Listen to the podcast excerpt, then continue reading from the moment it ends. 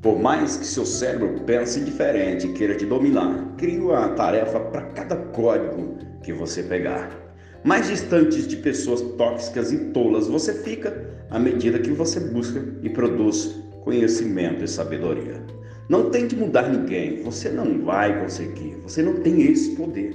Comece mudando a você mesmo. Não gaste sua energia com outras vidas, Cuide da sua própria vida. Para quê? Para que fazer hora extra com a vida de outra pessoa?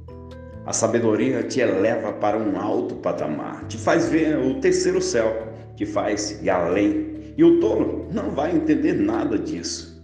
Mediante seus resultados, os tolos vão querer seus frutos apenas.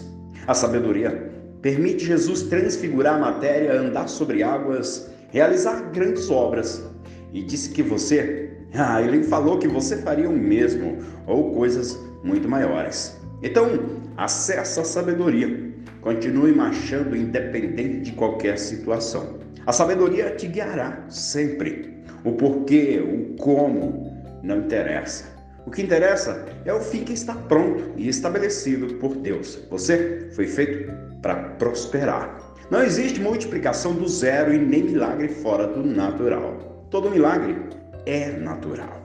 A prova da plenitude da sabedoria é o transbordo. O segredo da sabedoria é ser pleno com suas ações, suas atitudes.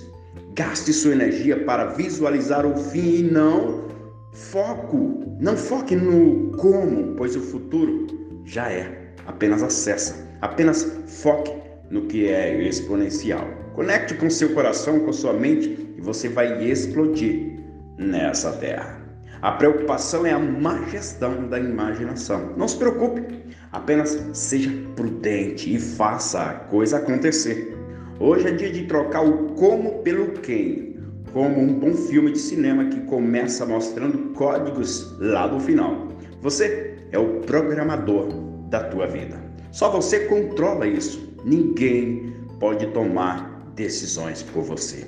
Se você tem paz, fique em paz. Mas se você está em guerra, vença a guerra e fique na paz. Aqui é Dani Júnior, compartilha se foi bom para você. Outras pessoas também vão e estão precisando desse áudio. Então, e caminha, compartilha, transborda a vida de pessoas. Um abraço.